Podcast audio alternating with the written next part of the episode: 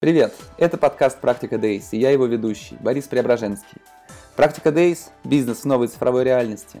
Это ежедневные эфиры о e-commerce, ритейле, технологиях, новых бизнес-моделях и предпринимательстве.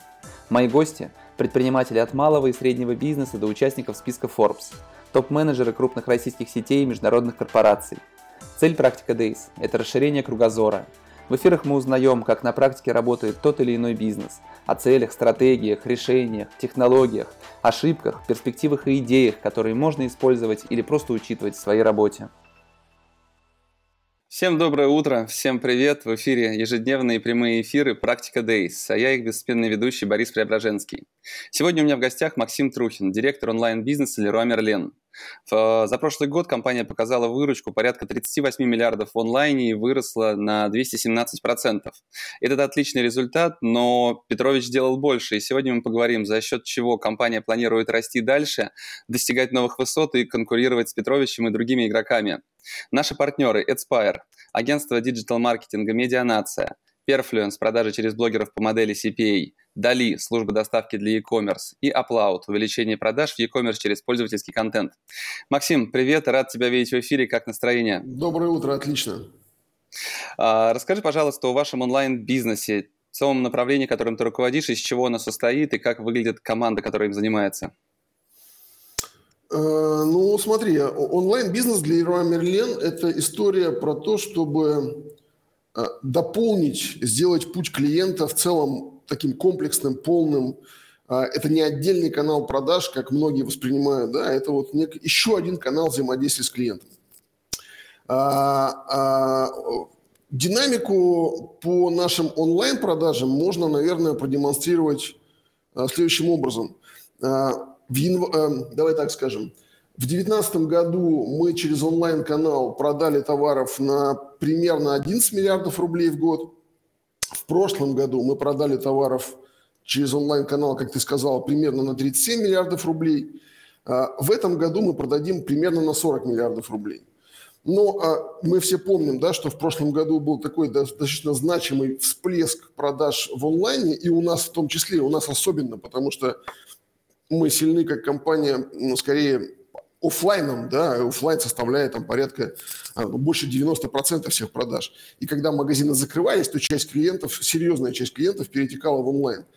А, так вот, если вычленить вот этот всплеск а, неестественного роста онлайн, то для понимания в январе этого года мы заработали в два раза больше, чем в январе, до кризисном январе прошлого года – а в мае этого года мы заработали еще в два раза больше, чем в январе этого года.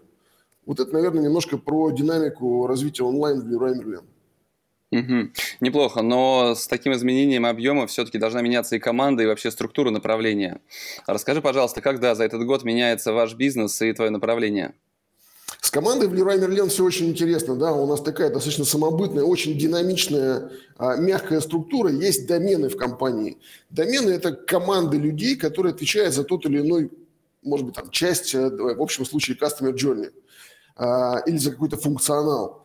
И в каждом из этих доменов есть э, операционная часть, есть такая команда, команды, которые занимаются улучшениями, изменениями продуктов, продуктовые команды – так вот, что касается онлайн-бизнеса в Leroy Merlin, мы, понятно, мы отвечаем за end-to-end. От user acquisition до выдачи заказа в руки через любые а, способы этой выдачи.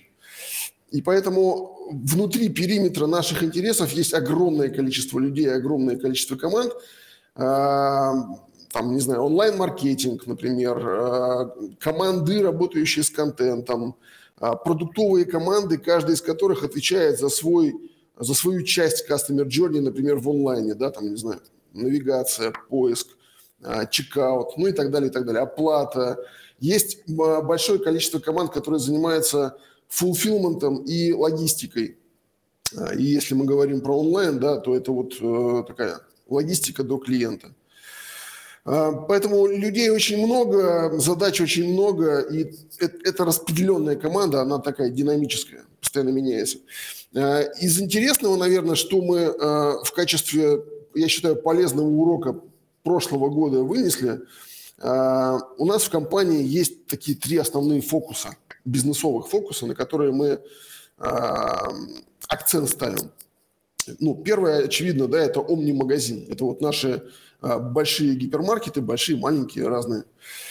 Второй фокус, на который мы ориентируемся как компания, не как онлайн-бизнес, как компания, это сегмент B2B. Мы понимаем, что это очень полезный важный сегмент, на котором мы можем быть еще сильнее. Для нас это такая зона роста хорошая. Ну и третий – это онлайн, e-com, онлайн-бизнес. И вот как раз в рамках этого, этой битвы, да, этого, этого фокуса мы как раз консолидируем разные команды, которые спределены в компании и синхронно развиваемся. Примерно mm-hmm. так бы. А, ну, если говорить о том, все-таки за счет чего получилось вырасти так в прошлом году, в первую очередь, это, естественно, пандемия. А были ли какие-то проекты, а, что-то другое, что вы сделали именно для такого перетекания аудитории в онлайн-канал, возможно? Конечно, очень много всего. На самом деле, когда мы говорим, что мы заработали в прошлом году там, 37 миллиардов рублей, а, если очистить эти деньги от эффекта коронавируса, от эффекта перетока людей из офлайна в онлайн, искусственного такого перетока – то мы бы заработали примерно 25 миллиардов рублей, я думаю. А это больше, чем в два раза больше, чем э, в 2019 году. То есть вот такой вот э, такой темп роста, это даже без учета ковида. Угу. Ну, много чего делается, конечно, по всему Customer Journey, много разных улучшений. А, наш онлайн находится а, на этапе бурного роста, бурного изменения всего, потому что это такой, ну, это уже не старт, это уже зона быстрого роста. Да, и в каждом сегменте, в каждой, в каждой части Customer Journey есть много-много разных улучшений. В том числе и на витринах а, в онлайне, в смысле на витринах, там, в, на адаптиве, на десктопе, мобильный application. А, например, мобильное приложение здорово выстрелило, да, и сегодня уже больше 30% всего товарооборота, всех доходов онлайна, оно генерится через мобильное приложение. Угу. Ну а каким образом вы подходите к э, изобретению, возможно, новых проектов? Ты говоришь о Customer Journey, то есть э, есть какой-то там системный подход именно к построению такого лучшего клиентского опыта, к пути и, исходя из этого, реализи- реализации каких-то новых проектов. Как вот эта вся штука построена? Эта штука построена примерно следующим образом. Первое, на что мы смотрим, э, и я думаю, все на самом деле смотрят, мы в том числе, мы смотрим на фидбэк от клиентов. Мы разговариваем с клиентами, используя разные методологии, на самом деле достаточно комплексный подход, а, и пытаемся понять, чего сейчас не хватает, и предугадать какие-то ожидания в будущем. В дальнейшем есть, э, получив эти знания, как-то их переосмыслив, а, есть э, разные центры, скажем так, продуктовых изменений инициатив. Часть из них находится в продуктовых командах. Это вот те самые а, такие слайсы, куски Customer Journey. Да?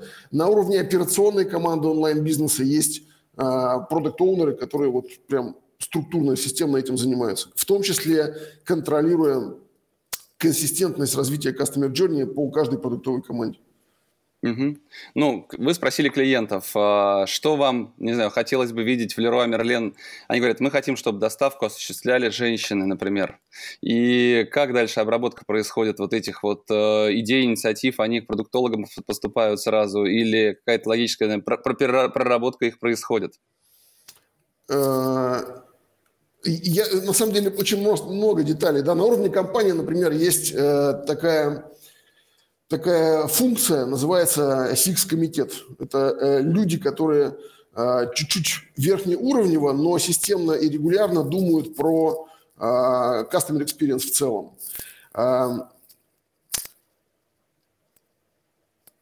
есть продукт-оунеры, которые руководят, управляют продуктовыми командами, да, они очень глубоко, их экспертиза очень глубокая такая, сфокусированная на определенной части customer journey.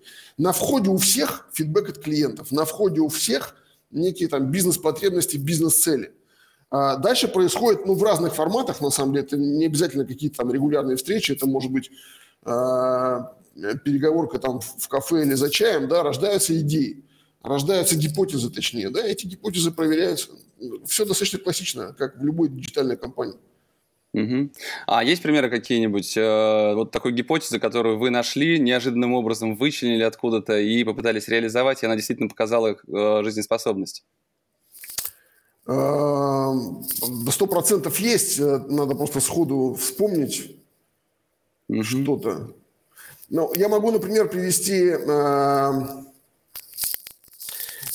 если мы говорим про fulfillment, есть ряд магазинов. Мы, мы помним, да, что у нас есть там 110 гипермаркетов, и каждый из этих гипермаркетов, он является частью fulfillment такой системы Leroy Merlin. Часть заказов собираются на, на базе магазинов. А, ну вот часть таких кастомер а, опросов, она проходит и в магазинах в том числе. И есть магазины, которые меняют процессы сборки заказа а, исходя из, например, профиля своего клиента, который в его локации находится. А, там у кого-то более тяжелые товары, у кого-то более декоративные товары. От этого меняется сам процесс. Да, есть а, там, ну, не уверен, что всем это интересно, но, например, есть перераспределение ресурсов внутри магазинов, часть больше тратит ресурсов на сборку там, тяжелых материалов, часть, наоборот, э, делает ставку на коммерцию в декоративных отделах. Такие же, такие же примеры есть чисто в онлайн-экспириенсе. Да? Угу. Ну, например, планировщики различные. Мы понимаем, что клиентам неудобно смотреть и там ранжировать, делать выбор товаров по там, стоимости, например, за коробку чего-то, не знаю, там, ламината. А, и очевидно, что это нужно делать там, за квадратный метр. А, мы могли бы и сами до этого догадаться, да, но вот если есть способ взаимодействия с клиентом, и клиентам об этом говорить, то это можно сделать быстрее. Ну и так угу. далее. Таких вещей очень много. Это там счет даже не на десятки, там на сотни идет. Угу. А приподними, пожалуйста, наушники немножко в ухе, а то он опять начал цепляться. Да, слушай, если говорить вот действительно интересно о количестве изменений, которые вы производите, то как их посчитать? Вот ты говоришь десятки, сотни, это в день, в месяц, в год – Сколько всего вот таких небольших докруток происходит у вас? А, ну, давай, давай скажем так, для порядка, да, чтобы оценить порядок. Больше десятка, несколько десятков продуктовых команд. А, спринты, наверное, там раз в две недели в среднем у каждой команды. В каждом спринте, ну, по несколько улучшений, по несколько изменений. То есть разного уровня и разного масштаба изменений генерятся, ну, наверное, на уровне сотни э, в месяц, сотен в месяц. Угу. Понятно. А мы недавно встречались в эфире с Петровичем, Игорем Калыниным, директором по маркетингу, и он достаточно много говорил о Леруа, о той а, войне, битве, не знаю, которую они ведут против вас. А, и то, что они делают, они делают действительно потрясающую вещь, с моей точки зрения. Они строят свою такую цифровую экосистему вокруг потребностей аудитории, вот всей связанной с э, ремонтом, со стройматериалами. А расскажи, пожалуйста, у вас подход вот такой тоже экосистемный, наверняка присутствует в работе, и как вы к нему подходите, каковы ваши планы? Да, я, кстати, смотрел этот эфир, очень, на мой взгляд, поэтический. А, много сравнений, битвы. Был разговор двух полководцев, очень завораживающе было. Ну, а. надо отметить, извини, Максим, нужно отметить, что когда ты чувствуешь, что против тебя играет а, серьезный соперник, то требуется дополнительная мотивация для этого. И ее замечательно дает, поднимает боевой дух, хорошее сравнение и такой серьезный настрой, скажем так, на победу на это сражение. Поэтому я думаю, что здесь все оправдано и все логично. Абсолютно согласен. Я на самом деле уважаю Петровича, они мне очень симпатичные, ну и большие молодцы. Наша стратегия, она в следующем. Мы, мы сегодня являемся точкой входа номер один в сегмент DIY. И наша задача в долгосрочной перспективе этой точкой входа номер один остаться. А, и мы абсолютно точно понимаем, что создание там, некой такой экосистемный подход – это, наверное, самая правильная долгосрочная стратегия. Поэтому мы двигаемся тоже в эту сторону. А, внутри нашей экосистемы, кроме сервисов чисто онлайновых, что супер важно, да, и мы в эту сторону тоже идем, у нас много разных планировщиков, я уже сказал, и будут делаться новые, это то, о чем говорил Петрович, да, это ну, неизбежно, это правильно, это логично. Внутри нашей экосистемы есть еще а, достаточно серьезный акцент на, на магазинах, да, на сегодняшней роли магазина, а, на будущей роли магазина и даже больше на взаимодействии а, и построении новой роли магазинов в связке с онлайном. Это то, что вот мы называем Omni, ну все называют Omni. Вот в этом наша стратегия – стать реально большой экосистемой а, вместе с магазинами в новой роли этих магазинов и э, продолжать оставаться точкой входа номер один. А, э, если мы чуть-чуть, э, ты немножко затронул историю про такую конкурентную среду, а, со стороны Леруа Мерлен мы не воспринимаем это как войну. Да? Для нас это здоровая конкуренция, это очень правильно. И Петрович со своим, э, со своим неравнодушием э, э, нас тоже очень сильно мотивирует. Наверное, мы чуть-чуть пошире в этом смысле смотрим. Да? Для нас фокус, может быть, не только на Петровича. В прошлом году, например, прирост больших трафикогенераторов, маркетплейсов, он был больше, чем у Петровича. И для меня эта история, наверное, опять же, в долгосроке она чуть, чуть более интересна даже. Да? У Wildberries, у Озона уже есть сегменты DIY, и, наверное, в прошлом году их можно оценить как там, в районе 100 миллиардов рублей совокупно. Поэтому что, что больше Петровича, да, и прирост быстрее Петровича. Поэтому моя картина мира, она чуть-чуть отличается, может быть, от картины мира Игоря, или, по крайней мере, от того, что он озвучил. Э, мы стараемся плотнее смотреть вот широко на, на всех игроков, в том числе на pure онлайн игроков. Угу.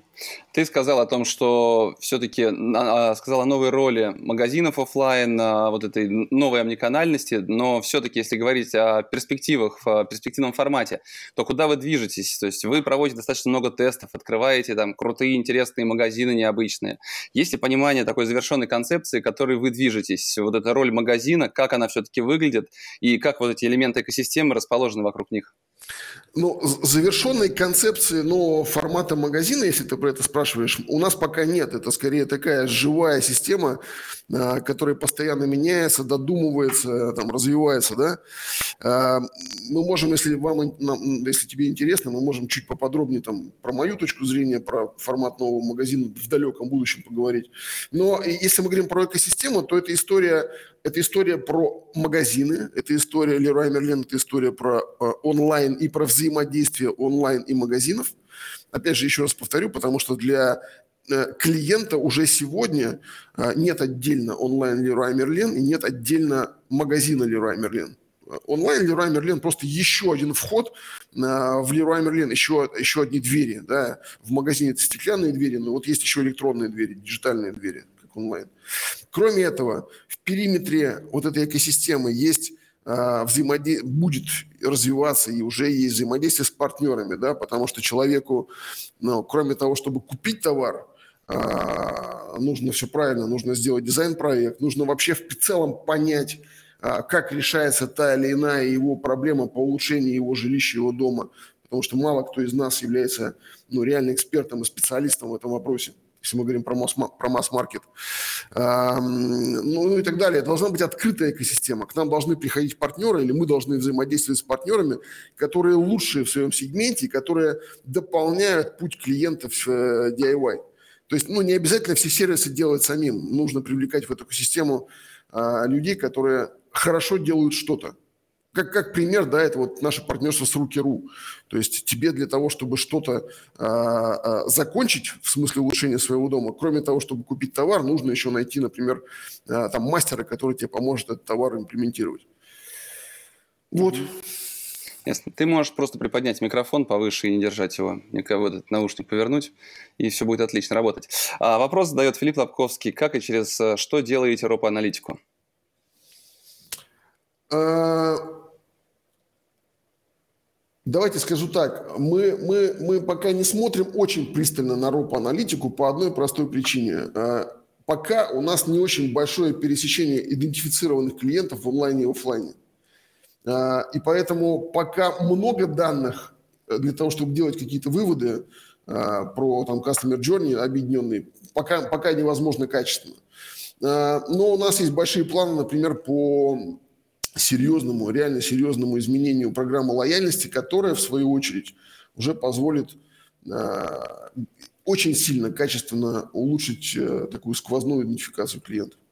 Угу. Пока я могу сказать одно, ну, так, для, понимания, да, мы делали много разных опросов, но вот одна из цифр, которая, наверное, картину мира всем дополнит, мы спрашивали людей в онлайне, для чего они пришли сегодня, там, не знаю, на сайт Leroy Merlin.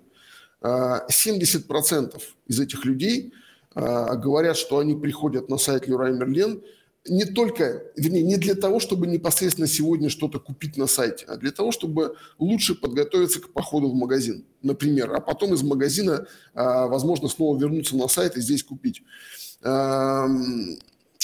Предварительный выбор товара, а, узнать, есть ли эти товары в магазинах, чтобы, например, кому-то это важно, приехать и потрогать этот товар, узнать, сколько это стоит, а, узнать, через что проблема его может быть решена, ну и так далее, и так далее. 70% это ну, гигантская сумма. Да? То есть, еще mm-hmm. раз повторю, мы не просто канал дистрибуции, если мы говорим про онлайн-бизнес.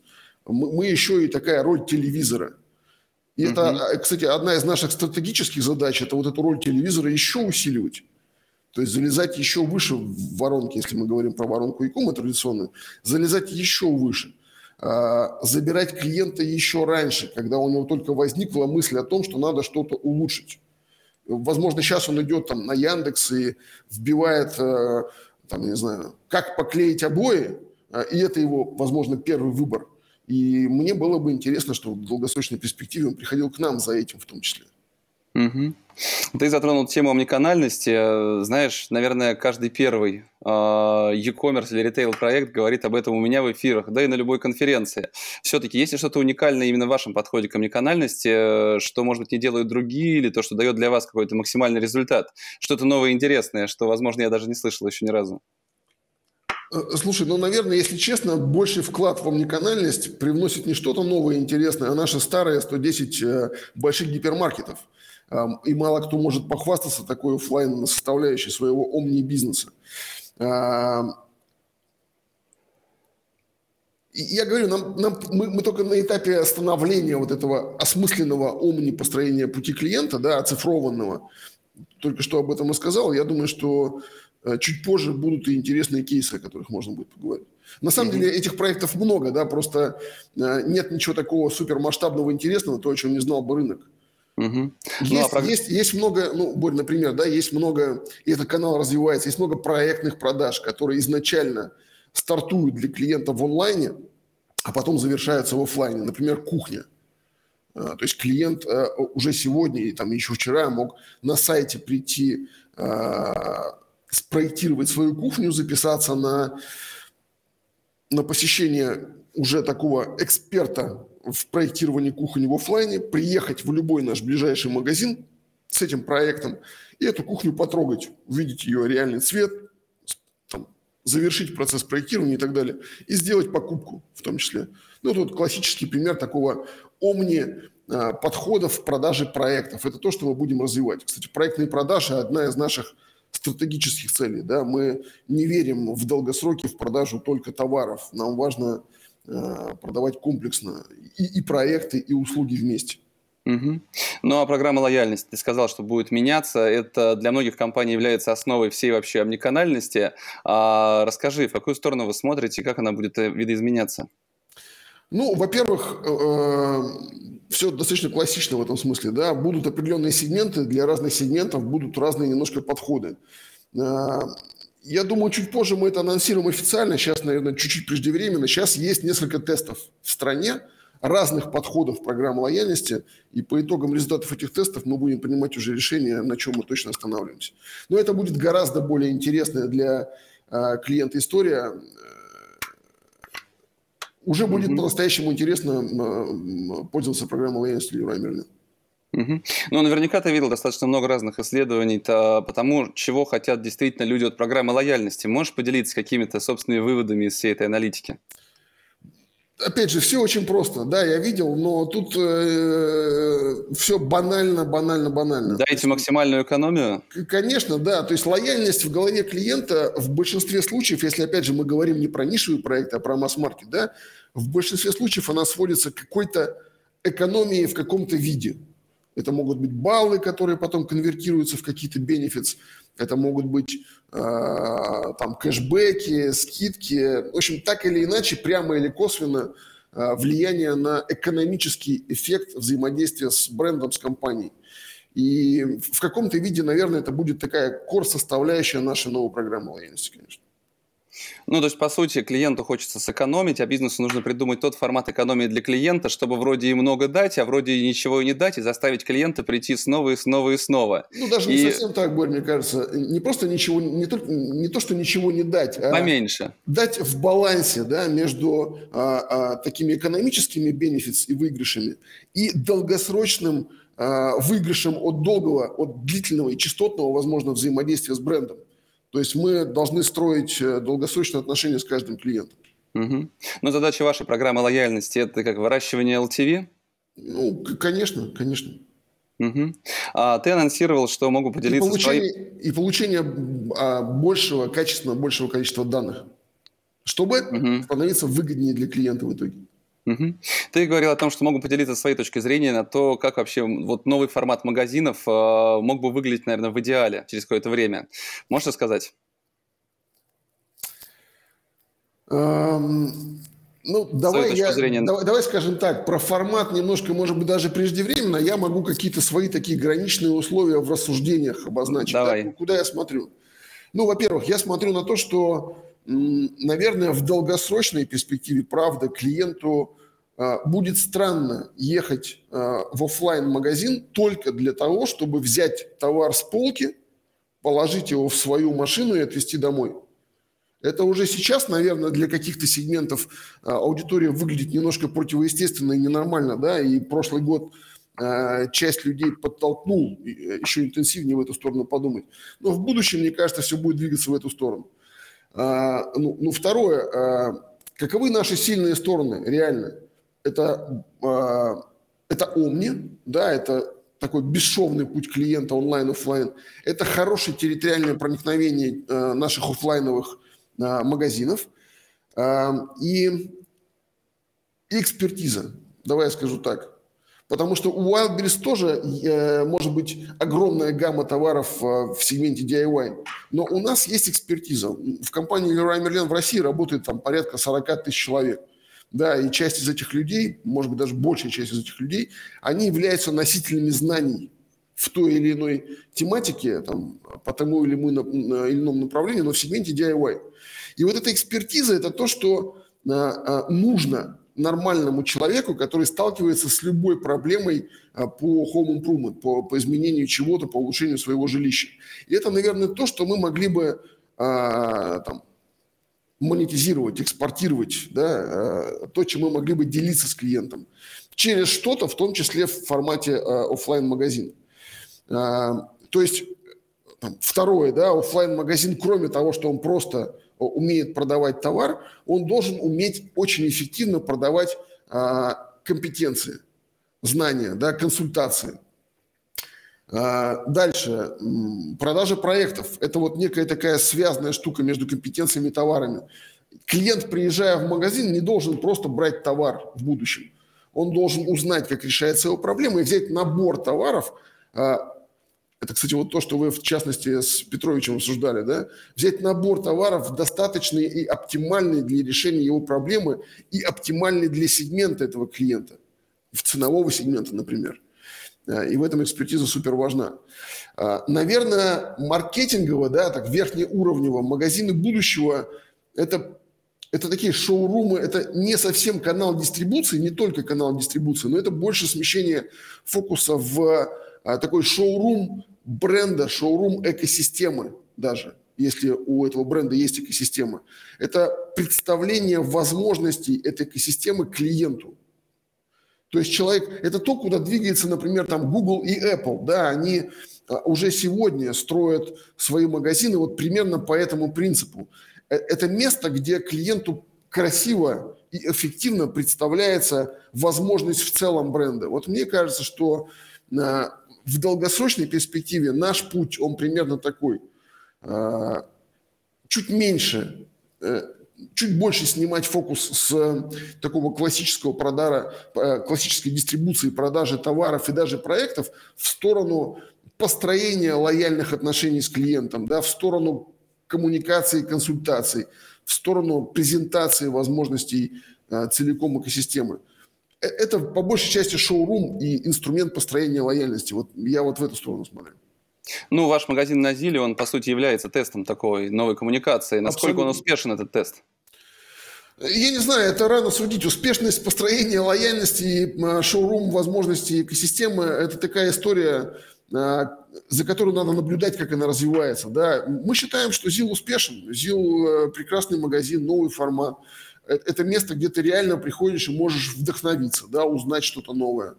Но мне очень нравится этот формат. Он будет развиваться, это живая система, она будет меняться. Угу.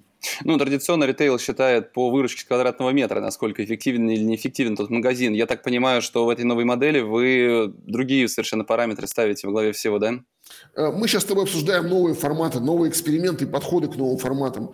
А, поэтому эффективность продаж с метра – это как раз вот то, о чем я только что говорил. Да? Наверное, фокус с этого должен уходить, если мы говорим про долгосрочное видение. Эффективность продаж с метра а, а, лучше давайте посмотрим, что, что происходит на мощностях логистических. Вот там все должно быть суперэффективно. И со временем, там, через 10 лет, тот, кто не инвестирует сегодня в свою логистику, для того, чтобы делать мощнее свой, свою онлайн-составляющую, вот тот начнет проигрывать, тот начнет отдавать долю рынка. А, вот там эффективность будет супер важна. А, а магазин будущего – это скорее немножко вот про, про другое. Даже если он будет менее эффективен а, в будущем, чем сегодня, магазин Leroy Merlin, но он решает стратегические цели коммуникации там, бренда со своей аудиторией, ну, с моей точки зрения, эта задача будет решена, если мы говорим про долю рынка, да, и а, влияние, влияние в сегменте, там, у каждого свой, но вот у нас DIY Home Improvement. Угу. Ты уже не первый раз повторяешь про долю рынка, необходимость э, поддерживать, развивать и являться точкой входа для клиента. Все-таки, если говорить про ключевую задачу вашего онлайн-бизнеса, то как она звучит? Ключевая задача нашего онлайн-бизнеса – это а, усилить в целом бизнес Leroy Merlin через качественное присутствие в онлайне, через более богатый путь клиента, через новые возможности для клиента, для того, чтобы доля рынка Leroy Merlin увеличилась, если мы говорим про долю рынка. Если отдельно проговорить про, про долю рынка чисто онлайн-канала а, дистрибуции, давай так, Leroy Merlin, то мы последние годы удваиваемся каждый год.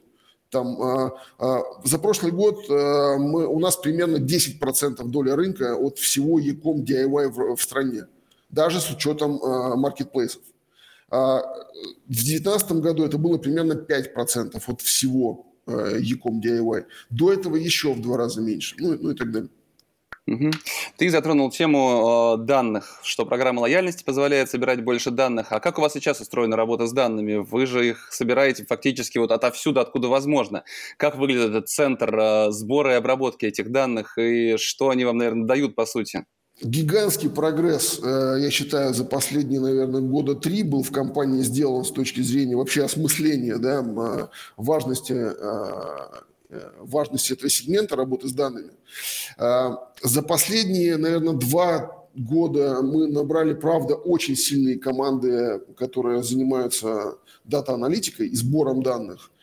Эм, поэтому то, что происходит вот именно в сфере данных, мне на самом деле очень нравится, то, что я вижу в Merlin. А, организовано это примерно следующим образом. Есть такая, скажем, кор-команда, которая занимается данными на уровне всей компании. И на самом деле не только в российском сегменте, в российском бизнес-юните, но и на уровне активное взаимодействие с такими же командами на уровне всей группы компании Адео. А ты знаешь, да, что Leroy Merlin э, входит в группу компании Адео, такая мировая большая корпорация. Вот. А, и это, эта core-команда, она ну, следит за полнотой данных, она следит за качеством их э, хранения, за качеством оперирования этих данных, такие законодатели МОД и такие а, стратегии в работе с данными в компании. И есть еще команды, которые очень плотно а, и пополняют данными, этот дата лейк общий, и э, потребляют эти данные для того, чтобы как раз делать change, да, улучшать продукт. Ну, например, там команда, продуктовая команда поиска, она, это, это такая, это полноценная тоже дата команда, просто которая э, делает э, на уровне application, да, использует эти данные для того, чтобы улучшать путь клиента. Данных становится больше и больше, мы в этом смысле здорово прогрессируем, еще раз повторю. Угу. Слушай, если говорить о продуктовой команде, то у вас их много, и спрос действительно мы видим на продукт-менеджеров, он просто колоссален на рынке. Скажи, а сколько вам нужно еще до идеального положения дел продукт-менеджеров в компанию? На самом деле, если серьезно, я точную цифру не знаю, сколько сегодня у нас вакансий продукт оунеров если мы говорим про продукт оунеров да, ну, да. лидеры продуктовых команд. Но э, если нас будут смотреть люди, которым мы в целом интересны, как реально растущий digital'ный э, сильный, сильнейший на рынке игрок, то мы всегда открыты для этих людей, мы всегда, у нас всегда есть э, интересные роли и задачи для вот таких компетенций. А для, наверное, небольших компаний, растущих компаний, дай совет. То есть изначально, как правило, в компании появляется первый product owner это либо сам founder, который следит, скажем, за сайтом, да, придумывает, а что же там поменять. Потом появляется какой-нибудь digital директор, как правило, следующий, а дальше приходит понимание о том, что действительно продукт оунер нужны на разные этапы а, самого этого продукта. Вот с каких, наверное, ключевых блоков стоит выстраивать, начинать эту историю? То есть а, со всего сайта, то есть у вас там на поиске, на этом, на этом, на чекауте свой продукт оунер а, какие, если там выбирать, если там 5 продукт оунеров набирать первых, то какие блоки отдавать в первую очередь им а, под развитие? Ух, э, очень сложный вопрос будет. Но э, ты, ты прав. Я на самом деле, если мы говорим про маленькие компании, там, тем более про стартапы, то, на мой взгляд, чем позже фаундер отдаст роль э, такого продуктового видения, продуктового развития, без ущерба для эффективности и для скорости роста бизнеса, тем лучше. То есть надо поймать какой-то баланс. Как в какой-то момент, если фаундер уже не справляется, тянуть все, лучше, конечно, отдавать. Но чем позже это произойдет, тем лучше. Почему? Потому что э, ну, фаундер, наверное, тот самый человек, который, во-первых, больше всего замотивирован, во-вторых, э, который, скорее всего, на старте лучше всего чувствует свою аудиторию, э, своего клиента. Эм, вот. Эм, хотя, я вот сейчас подумал, наверное... Компетенции Фа... тоже важны да, все-таки. Да, да, да. Фаундеры, фаундеры все-таки это... бывают разные. И, может Поэтому быть, это да... логичное, да, это логичное развитие, но условно, да. если у нас есть один продукт-оунер на, скажем, сайт, то какие блоки ключевые ты бы выделил на первом этапе, если, скажем, выделяется бюджет на то, чтобы пригласить трех продукт-оунеров или четверых в компанию?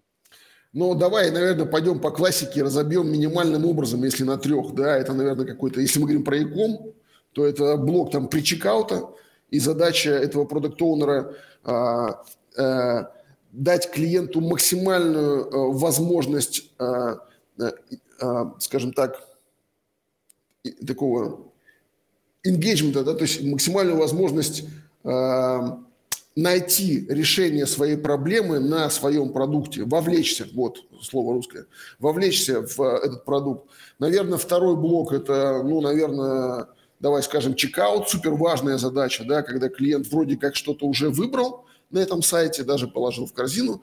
Задача второго, наверное, продукт-оунера – это сделать так, чтобы клиент с, с минимальными потерями а, а, дошел, про, прошел этап чекаута, да, то есть оформления, оплата там, и так далее. Ну и третий э, супер важный блок, может быть, даже по важности он первый в современном мире, да, это этап fulfillment и логистики. Здесь должен быть человек со своим видением, как он этот кусок customer journey развивает, чтобы быть, ну, чтобы не проседать в сервисе, потому что современный э, рынок, он все более и более конкурентным, конкурентен именно в сервисной части. То есть клиент должен получить в то время, когда он хотел, и продукт ему обещал тот заказ, который продукт ему обещал. Ровно тот заказ, который продукт ему обещал. То есть я бы, наверное, там блок operations отдал тогда третьему человеку. Но mm-hmm. это все, э, знаешь, когда мы из всего многообразия вариантов берем какую-то очень конечную формулу и пытаемся ее рекомендовать, это всегда очень опасно. Поэтому я бы не хотел, чтобы это воспринималось людьми как рекомендация. Да, это один из возможных путей развития событий. Угу. Ну, если говорить про позитивный опыт получения товара, то можно сказать, что меняется у вас с точки зрения там, логистики, доставки. А, один из основных трендов – экспресс-доставка. Я только вчера с очередной компанией разговаривал, которая рассказывает о том, что они построили новую совершенно бизнес-модель, новый формат этой доставки. И мы видим, как люди, привыкая к экспрессу, а, зачем заказывать а, на завтра, ждать, если можно взять экспрессом за два часа заказать себе эту доставку. А как ты видишь это движение, что вы делаете в этом направлении? Направлений для того, чтобы, не знаю, ускорить, а требуется ли ускорять или нет для вас?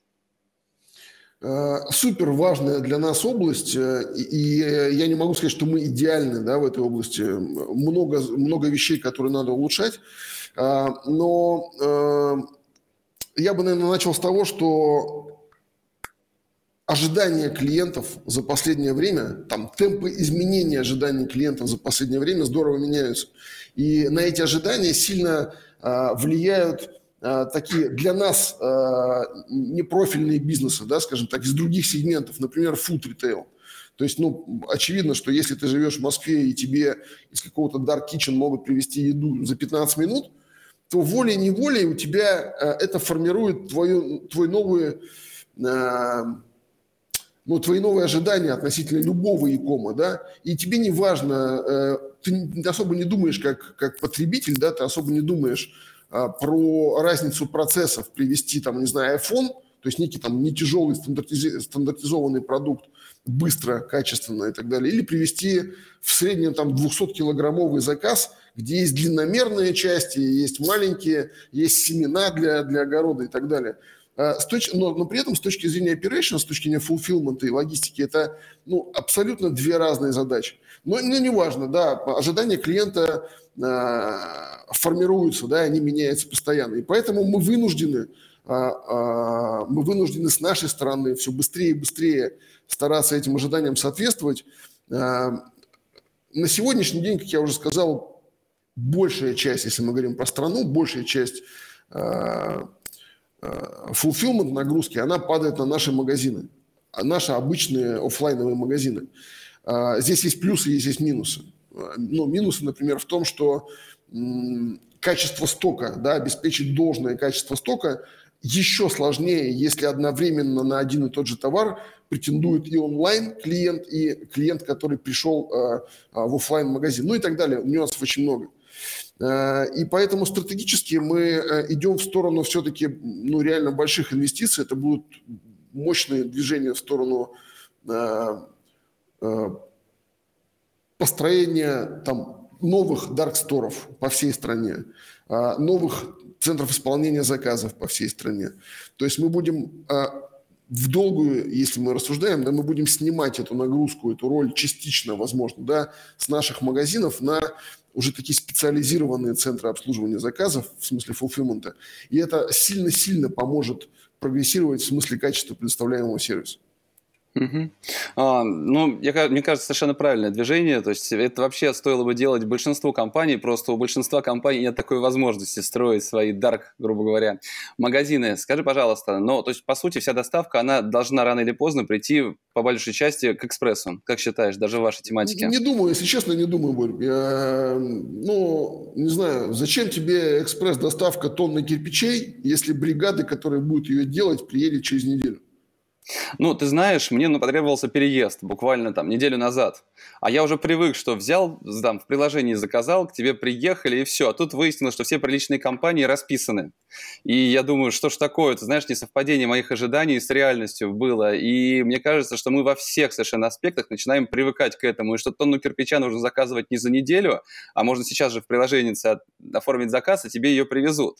И тут, опять-таки, если говорить о конкуренции с другими игроками, то ваша наша, наверное, ключевая компетенция как раз сделать, э, обязанность даже, сделать вот эту доставку кирпича очень быстрой, мне кажется. Но все-таки, по вашим данным, это не является такой первой необходимостью. То есть, условно... давай, я скажу, давай, давай я скажу, Борь, так, что, наверное, в, в портфеле услуг по доставке а, опция экспресс-доставки должна быть, и она у нас точно появится. А, но а, для разных сегментов там, товаров и для разных сегментов клиентов эта услуга будет не одинаково популярной. Мы это тоже прекрасно понимаем. А, она не может быть дешевой при этом, как ты понимаешь, да, привезти тонну кирпича там за два часа это стоит других денег, да, и либо мы будем это перекладывать в стоимость товара, чего не хотелось бы, либо клиенту придется платить дороже за эту услугу. Наверное, опять же, кому-то это нужно, поэтому опция должна быть. Но я в такой вот прям супер популярность этого не верю. Пока. Возможно, со временем что-то изменится. Угу. Спасибо. А, если говорить об IT, знаешь, ко мне в третья компания за последний месяц а, написала опять-таки, что Борис, мы такие крутые, мы Leroy Merlin помогаем делать, то есть три компании уже говорят о том, что они работают для вас, разработку делают. Все-таки сколько у вас айтишных партнеров и как устроена в твоем блоке именно разработка? In-house, аутсорсинг, аутстаффинг, можешь про это рассказать подробнее? И сколько всего разработчиков трудятся над Leroy Merlin и всеми вашими проектами? Сколько точно компании для нас делают продукты сегодня, я не знаю. Их, очевидно, очень много. А, давай я скажу так. Наш, наш подход к in-house и outsource, он достаточно классичен, наверное, для рынка в целом. То есть есть некие такие э, core бизнес вещи, которые, ну, наверное, отдавать э, долгосрочно на аутсорс не очень правильно с точки зрения бизнеса. Может быть, в моменте это и выгодно, но а, а, тут нам а, может быть интереснее усиливать внутреннюю экспертизу, да, инвестировать эти деньги выгоднее во внутреннюю экспертизу. Например, там, я не знаю, давай пример приведу, веб-аналитика. Я думаю, что для любого якома там, аналитика, работа с э, датой – это ну, core бизнес. Без этого невозможно ничего улучшать и развивать. И, наверное, в долгосрочной перспективе это направление стоит развивать в смысле in-house, да, становиться интересным для суперэкспертных людей на рынке, а, привлекать их и а, ну, продолжать быть интересными для них а, долгосрочно.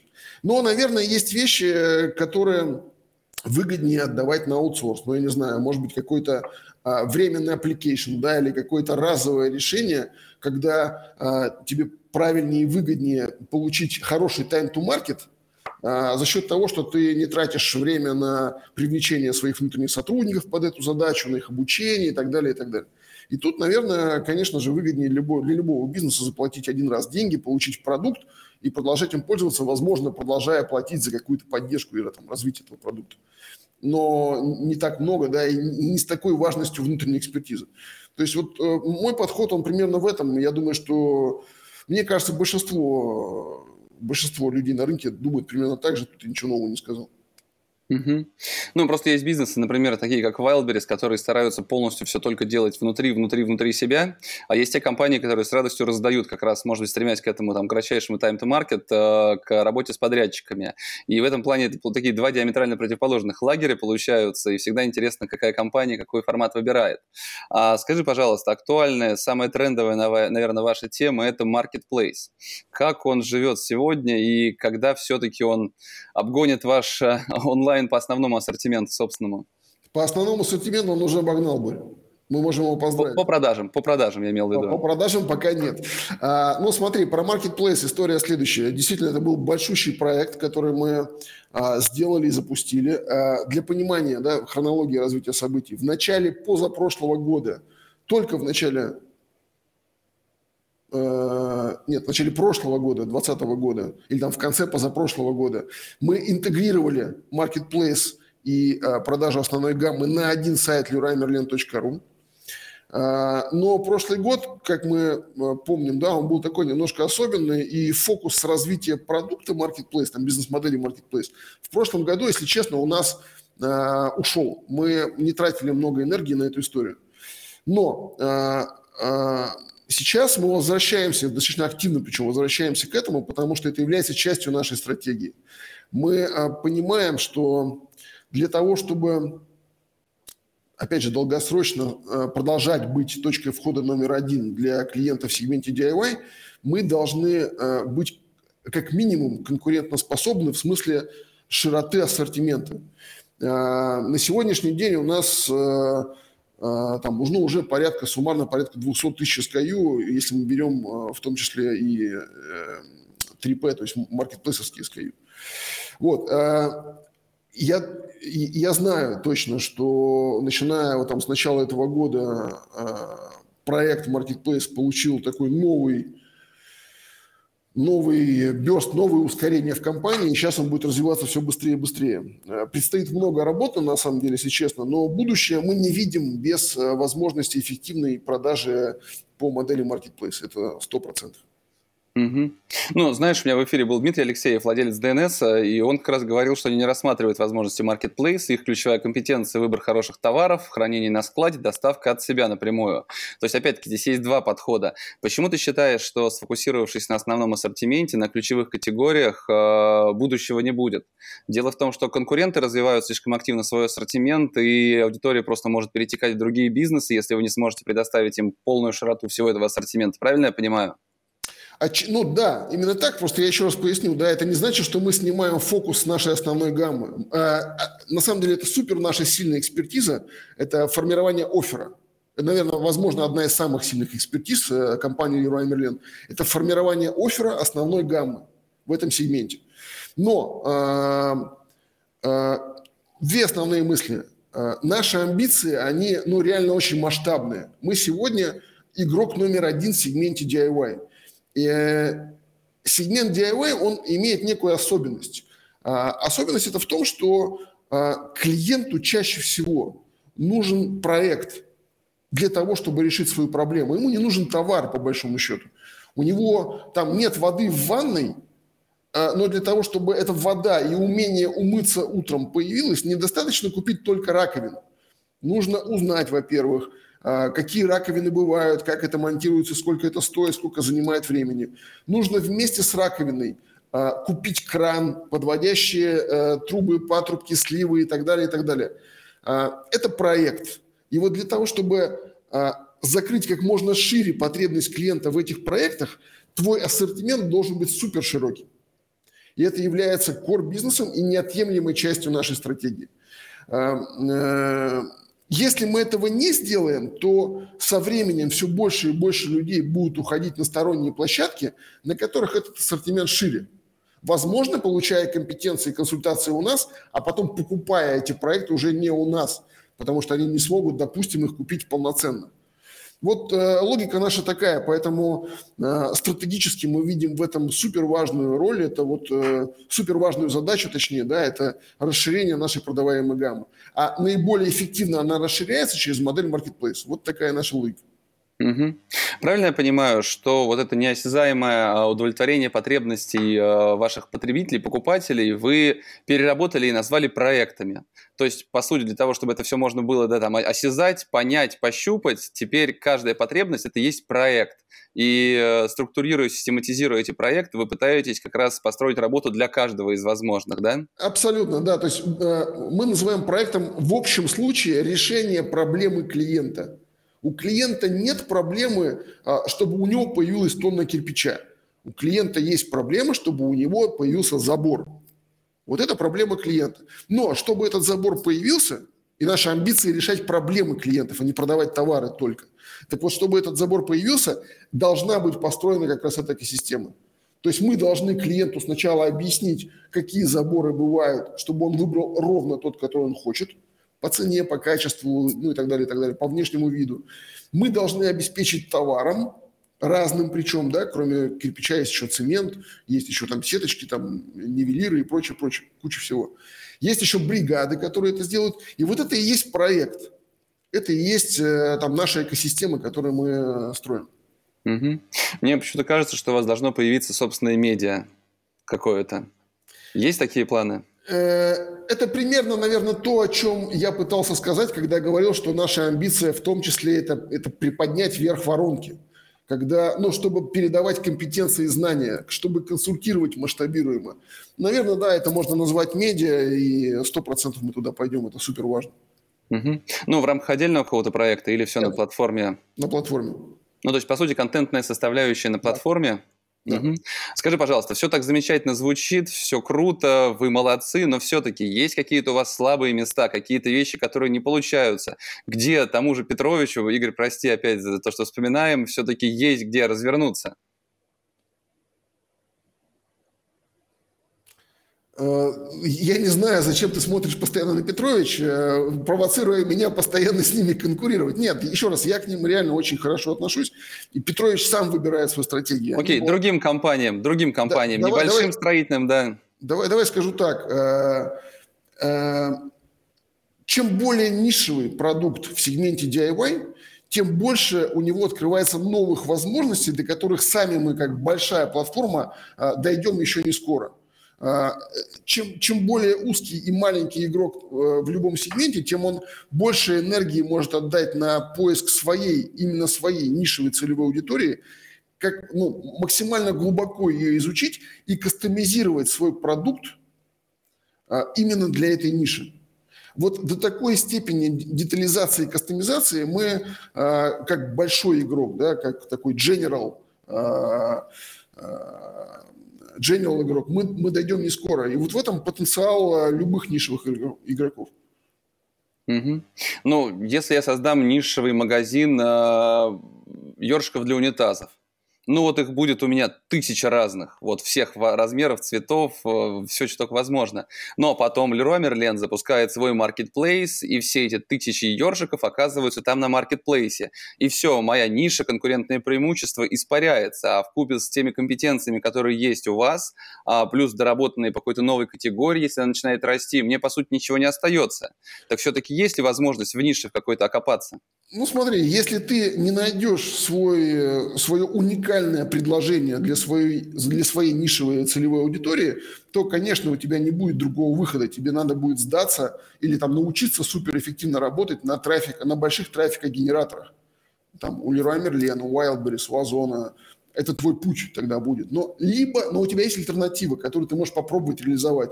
Это настолько а, точно понять свой сегмент – Возможно, кому-то нужен действительно там супер уникальный ёршик, да, если мы говорим вот в этой, э, опять переходя на эзопов язык, как с Петровичем, а, и, и ты, допустим, научишься делать эти ёршики супер уникальные, настолько качественно и настолько, там, я не знаю, допустим, персонифицированно продавать своей узкой целевой аудитории, то твой путь это вот, там, не знаю, э, это оставаться в этой нише, быть лучшим в этой нише.